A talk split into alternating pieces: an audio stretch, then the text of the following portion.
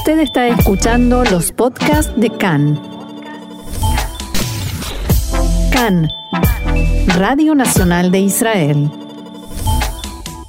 Hoy, lunes 17 de enero, 15 del mes de Shvat, estamos en Tu Bishvat, el año nuevo de los árboles, y estos son nuestros titulares.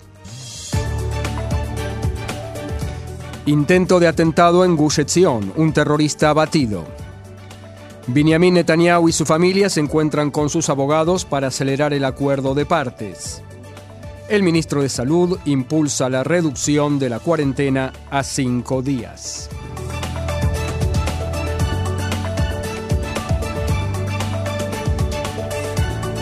Y vamos ya mismo al desarrollo de los titulares. Intento de atentado terrorista en Gush Etzion, al sur de Jerusalén, en el camino a Hebrón.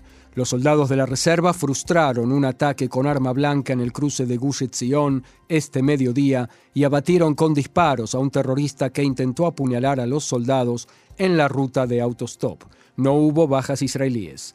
Luego de numerosos ataques terroristas, especialmente en la única ola de terror de 2015, los militares hicieron un cambio significativo en la defensa del cruce que se convirtió en un punto de fricción entre israelíes y palestinos, incluso a través de posiciones más seguras y puntos de visión más altos topográficamente. La semana pasada se produjo un atentado con atropellamiento en Binyamin, al norte de Jerusalén, después de que un terrorista palestino atropellara a un combatiente del batallón Rotem de la brigada Givati, produciéndole heridas de consideración. Los dos fueron evacuados al hospital Adasa en Karem de Jerusalén en helicóptero y el terrorista fue luego trasladado para ser interrogado por las fuerzas de seguridad. El exministro Benjamin Netanyahu y su familia se reunieron anoche con sus abogados en la casa de uno de ellos en Ramat Gan. Netanyahu estuvo acompañado por su esposa Sara y sus hijos Yair y Avner, y la reunión se llevó a cabo en la casa del abogado Boaz Benzur. Estuvo presente otro de los abogados de Netanyahu, Amit Haddad, el letrado de la familia, Yossi Cohen, y el hombre de confianza del líder de la oposición, Nathan Eshel. Al término del encuentro se dio a conocer que Benjamin Netanyahu dio instrucciones a sus letrados para que sigan adelante con los contactos con el asesor letrado del gobierno, Abihai Mandelblit, para tratar de reducir las diferencias y alcanzar el acuerdo de partes. Mientras tanto, dentro de la casa de Ben Zur se desarrollaba una reunión. Eh, decenas de personas manifestaron afuera en contra del acuerdo y con consignas tales como si no hubo nada ni habrá nada, ¿por qué es necesario un acuerdo? Algunos informes señalan que la esposa de Netanyahu, Sara, se opone a que se firme el acuerdo y asegura que no es legítimo que un burócrata como Mandelblit decida su futuro. Palabras de Sara Netanyahu. De acuerdo con estos informes, los hijos de Netanyahu tienen opiniones encontradas. Siempre según estos reportes, los abogados de Netanyahu están a favor del acuerdo y buscan convencer al ex primer ministro para que lo firme, calificándolo de un trato excelente. Varios medios citan hoy fuentes según las cuales la posibilidad de llegar a un acuerdo en las próximas semanas es mínima y que quedan demasiados detalles por discutir incluso si Netanyahu aceptaba la cláusula de calón, de deshonra, y admite haber cometido los delitos de fraude y abuso de confianza. Además, hay reportes que indican que algunos fiscales quieren que Netanyahu se retracte formalmente de sus ataques contra la policía y la fiscalía y que aclare que no hubo que no tuvo ninguna base para acusarlos de parcialidad y de haber sido víctima de una casa de brujas. Fuentes de alto rango del sistema judicial dijeron a Khan que tienden a aceptar el acuerdo de partes con Netanyahu. La condición sería que quede intacta la base probatoria de los delitos de fraude y abuso de confianza y la imposición de calón, deshonra, que lo inhabilitaría para continuar con su vida política al menos por siete años. En este contexto, en la mañana de hoy, Benjamin Netanyahu postergó la, realización de la sesión de las 40 firmas en la Knesset.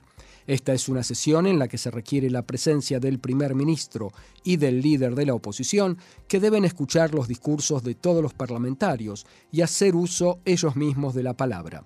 Todo esto requiere que permanezcan durante varias horas en la Knesset. Además, algunos legisladores tenían intención de mencionar el probable acuerdo de partes en sus discursos de hoy, a pesar de que el tema de la convocatoria era la pérdida de la identidad judía y el perjuicio del estatus del muro occidental. Por otra parte, una encuesta realizada para el Servicio de Noticias de Cannes indica que la mayoría de la opinión pública se opone al acuerdo de partes en las causas contra Netanyahu, en cuyo marco admita los, delitos de fraude y abuso de confianza, sea sentenciado a cumplir tareas comunitarias y se retire de la política por siete años. El 52% de los participantes en la encuesta respondieron que se oponen y el 25% están a favor. Mientras tanto, en la tarde de ayer se abrió una campaña en Internet para recaudar fondos para Benjamin Netanyahu para que pueda pagar los gastos de representación legal en el juicio. La campaña fue iniciada por Inon Magal, conocido periodista y activista pro Netanyahu, quien alega que, abro comillas, este juicio no es solo contra Netanyahu y él no está solo en el banquillo de los acusados. En la convocatoria a donar dinero se alega que el juicio contra Benjamin Netanyahu es el resultado de la persecución y un intento de obtener de cualquier manera posible y a cualquier costo una condena contra el líder de la derecha con la intención de quitarle su lugar en el liderazgo del país. En las primeras tres horas la recaudación de fondos llegó a un millón de shekels. Siete horas después superó los dos millones a las 10 de la mañana estaba en 2.400.000. Otro de los impulsores de la campaña, el activista Vera Lecrombie, declaró a Khan que quienes, tuvieron la iniciativa de reunir el dinero no hablaron con Benjamin Netanyahu y que uno de sus asesores se comunicó con ellos para agradecerles. También dijo que, si se firma el acuerdo de partes, se le ofrecerá a los donantes la devolución del dinero. En cuanto al efecto de un posible acuerdo de partes en la política israelí, el ministro Meir Cohen del partido Yeshatid dijo esta mañana, en diálogo con Khan, que las especulaciones sobre la desintegración del gobierno son demasiado apresuradas. También se le preguntó acerca de las posibilidades de que la coalición se desintegre si Netanyahu se retira y el Likud cambia de líder y por tanto se presenta la posibilidad de formar un gobierno de derecha. Al respecto, Cohen dijo que en base a las conversaciones que mantiene con los integrantes de la coalición, entiende que todos son sumamente responsables y no arrastrarán al país al final de un gobierno que trabaja muy bien. También tenemos noticias de coronavirus, como siempre, para no variar. El Ministerio de Salud informó que en la última jornada fueron detectados 33.622 nuevos casos de coronavirus. El porcentaje de resultados positivos fue de 11,75% de las pruebas realizadas. Hay 446 pacientes en estado grave, 93 de ellos conectados a un respirador. El ministro de Salud, Nitzan Orovitz, dio instrucciones a los profesionales del ministerio para que impulsen una nueva fórmula para acortar el tiempo de aislamiento a cinco días para personas con diagnóstico confirmado y sin síntomas y para quienes estuvieron expuestos a una persona infectada. Anoche se llevó a cabo una reunión para discutir este tema en el ministerio. Hoy se hará una más y se espera que la decisión se tome en los próximos días. Fuentes de la cartera de salud que dialogaron con Khan dijeron que algunos de los expertos se oponen a que esta medida se ponga en práctica en el pico máximo de la ola de contagios, o sea, esta semana, y que lo más conveniente sería esperar unos días hasta tener datos concretos sobre la cantidad de nuevos casos registrados. En los últimos días hay fuertes presiones, tanto de políticos como de factores relacionados con la economía, para que el periodo de cuarentena se reduzca, especialmente debido a la situación en el sistema educativo, donde hay unas 200.000 personas en aislamiento entre alumnos y docentes. Khan pudo saber también que las autoridades sanitarias estiman que el pico máximo de la ola de contagios de Omicron se producirá dentro de 10 días y después comenzará el descenso en la cantidad de nuevos contagios. De todas maneras, hay una diferencia entre la estimación de estas cifras y la cantidad de pacientes en estado grave, ya que el aumento comenzó una semana después del incremento de los contagios. En los hospitales continúa la sobrecarga y, como habíamos anunciado, muchos tratamientos y procedimientos no urgentes están siendo cancelados o postergados. Además, según el último dato suministrado por el Ministerio de Salud, hay 8.000 médicos y personal sanitario en aislamiento por enfermedad o exposición a una persona contagiada de coronavirus.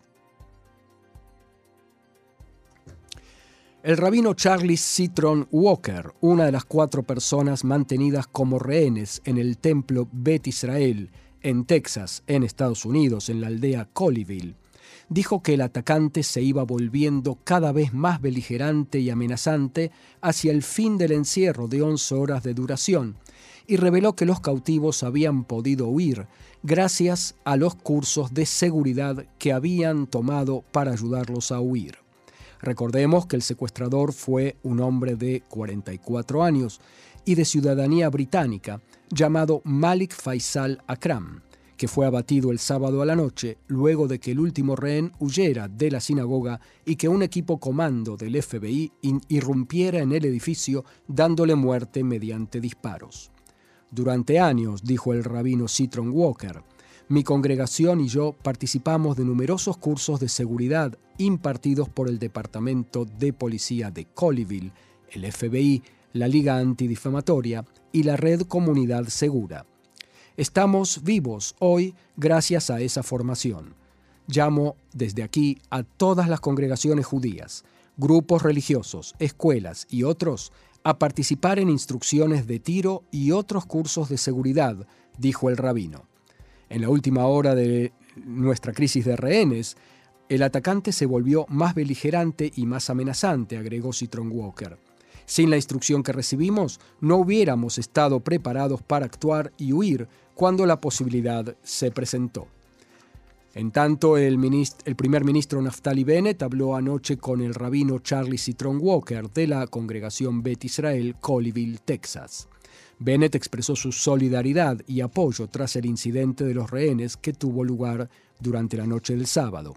El rabino Citron Walker, por su parte, compartió con el primer ministro su desgarrador relato del incidente, el valiente rescate por parte del personal policíaco y la resiliencia de su congregación.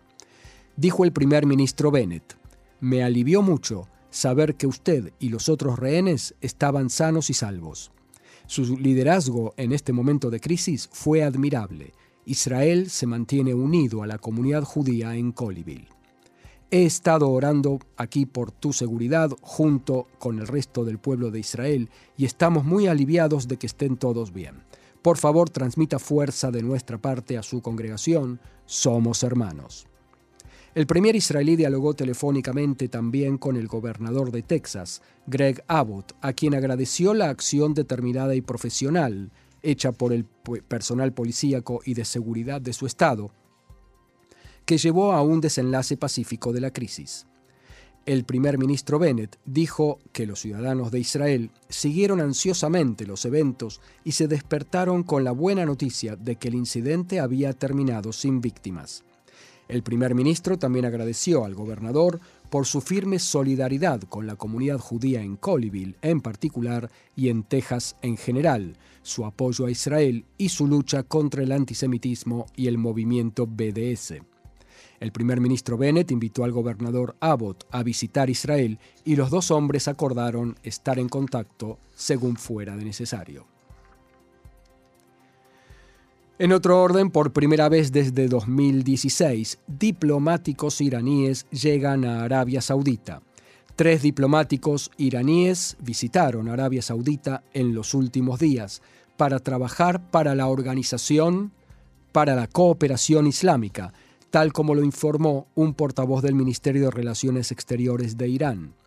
La organización está formada por 57 miembros y opera desde la ciudad saudita de Jeddah. Esta es la primera vez que diplomáticos de Irán vienen a Arabia Saudita desde la ruptura de relaciones entre ambos países en 2016. Y en el espíritu de la festividad, algunas noticias optimistas. Eh, datos alentadores sobre el estado de la economía en Israel. El desempleo se redujo también en la segunda mitad del mes pasado. La tasa de desempleo estrecha, que comprende a los asalariados que se ausentaron temporalmente de su trabajo por el coronavirus y los desempleados, se situó en diciembre en un 4,7%, lo que supone unas 203.000 personas, un descenso de alrededor del medio punto porcentual. La tasa amplia de desempleo también descendió de forma similar, unos 262.000 parados, 20.000 menos que en noviembre. El gabinete aprobó este domingo un presupuesto de 110 millones de shekel, o 35,4 millones de dólares, para mejorar la infraestructura en el Kotel, el muro occidental en Jerusalén. El plan tiene como objetivo fomentar más visitas al sitio mediante la mejora de la accesibilidad del transporte público, el desarrollo de nuevos programas educativos y la continuación de los proyectos de desarrollo existentes. Los fondos destinados al plan, elevado por el primer ministro Naftali Bennett, eh, em, provienen del presupuesto de la oficina del primer ministro y de los ministerios de Defensa, Finanzas, Educación, Interior, Transporte, turismo, seguridad pública, cultura y deportes, inmigración y ciencia y tecnología. El, mundo, el muro occidental es uno de los sitios más sagrados e importantes del pueblo judío y millones de visitantes de todo el mundo lo visitan regularmente, dijo Bennett según un comunicado emitido por su oficina. El plan de cinco años que acabamos de aprobar en el gabinete continuará mejorando la infraestructura necesaria para el sitio y ayudará a fomentar la llegada de muchos más visitantes. Palabras de Naftali Bennett.